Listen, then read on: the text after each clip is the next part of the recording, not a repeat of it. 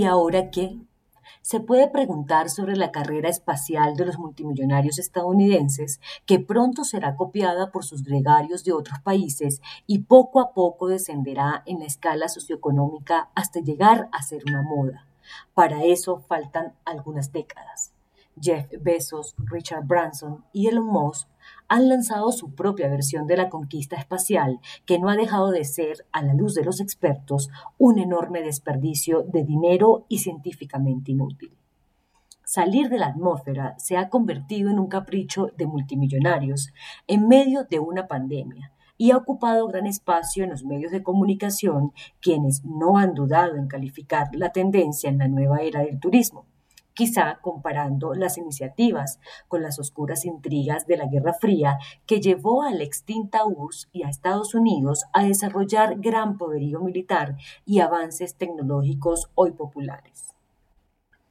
Entre finales del siglo XIX y comienzos del XX, los millonarios ingleses, franceses y alemanes eran activos viajeros que navegaban ríos inhóspitos, cubrían grandes selvas, eran nómadas en desiertos o convivían con tribus perdidas en los rincones del mundo.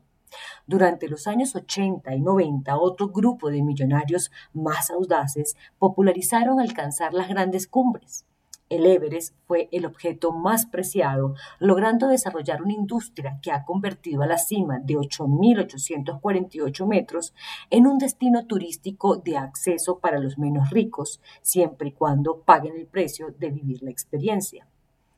Eso parece ser lo que sucederá con el espacio, el nuevo objeto del deseo de ricos y famosos que tienen el acceso y los medios para conseguirlo.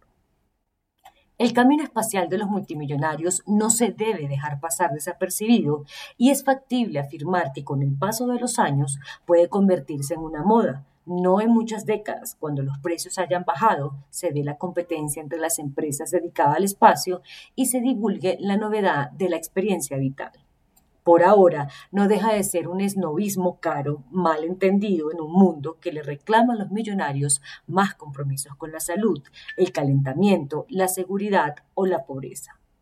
Pero siempre la última palabra la tendrá el dueño del capital y quien trabaja por él, pues luchar contra la pandemia, la deforestación o sacar a millones de personas de la pobreza son asuntos de los gobiernos, pues los ricos y exitosos empresarios pagan muchos impuestos para que los gobernantes hagan su parte.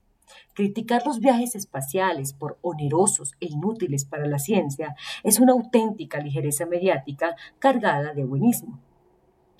Cada vez más nuevas empresas y otros exploradores espaciales se sumarán a una inédita carrera por conquistar el espacio, como otrora lo hacían los gobiernos. Ese es el verdadero cambio y la novedad, que quienes deben desarrollar las posibilidades que brinda el espacio sideral son los dueños del capital y las empresas que tienen esa especialidad, conocimiento y prioridad entre sus fines corporativos. Los gobiernos deben dedicar sus escasos recursos a mermar la precariedad de sus sociedades, sacar a sus ciudadanos de la pobreza y garantizarles la seguridad y las necesidades básicas satisfechas.